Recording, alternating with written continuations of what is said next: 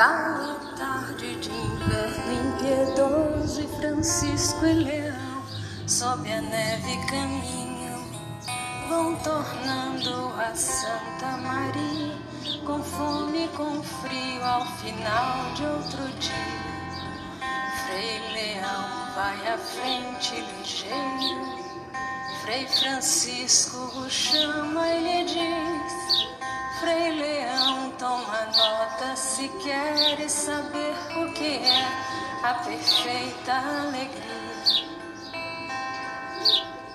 Se nós tivéssemos a graça de Deus de pregar o Evangelho e a cruz e por obras e exemplos pudermos levar a Jesus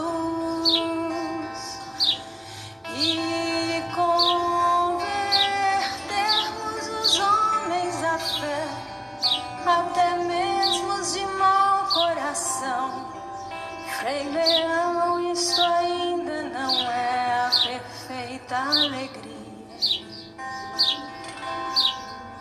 Imagine, Leão, que Deus nos tenha dado a graça de a todos curar de fazer ver aos cegos, aos coxos andar, surdo ouvir e mudos falar, e que até os demônios fugissem ao comando do nosso olhar, e que mortos nós ressuscitássemos, isto ainda não é a perfeita alegria.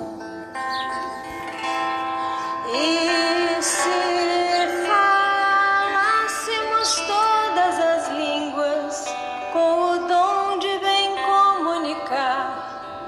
transformando os reinos da terra em reinos de paz.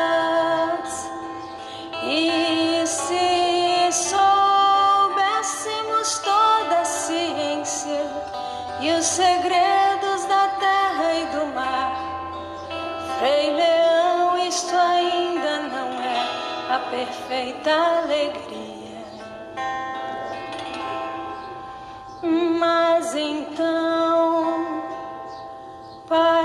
Francisco, o que é a perfeita alegria?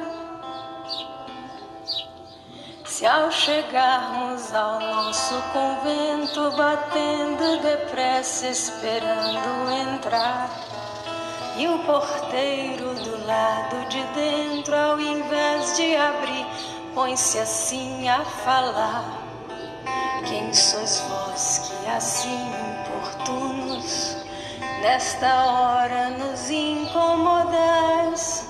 Somos nós, teus irmãos, Frei Leão e Francisco, que chegam e querem entrar. E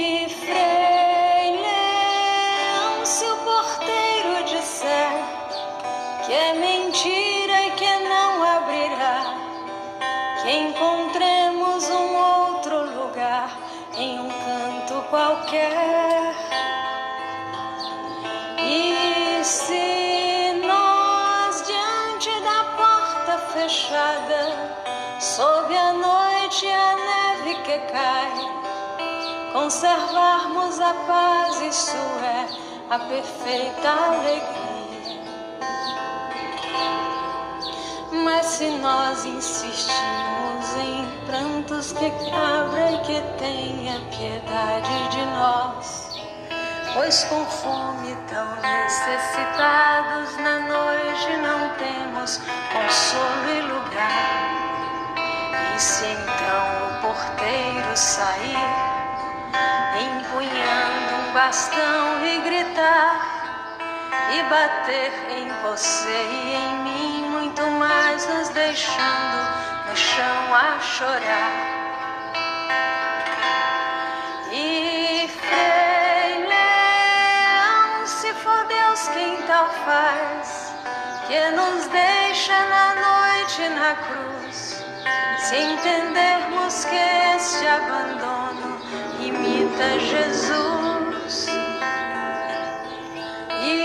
se nós diante da porta fechada, sob a noite a neve que cai, conservarmos a paz, isto é, a perfeita alegria.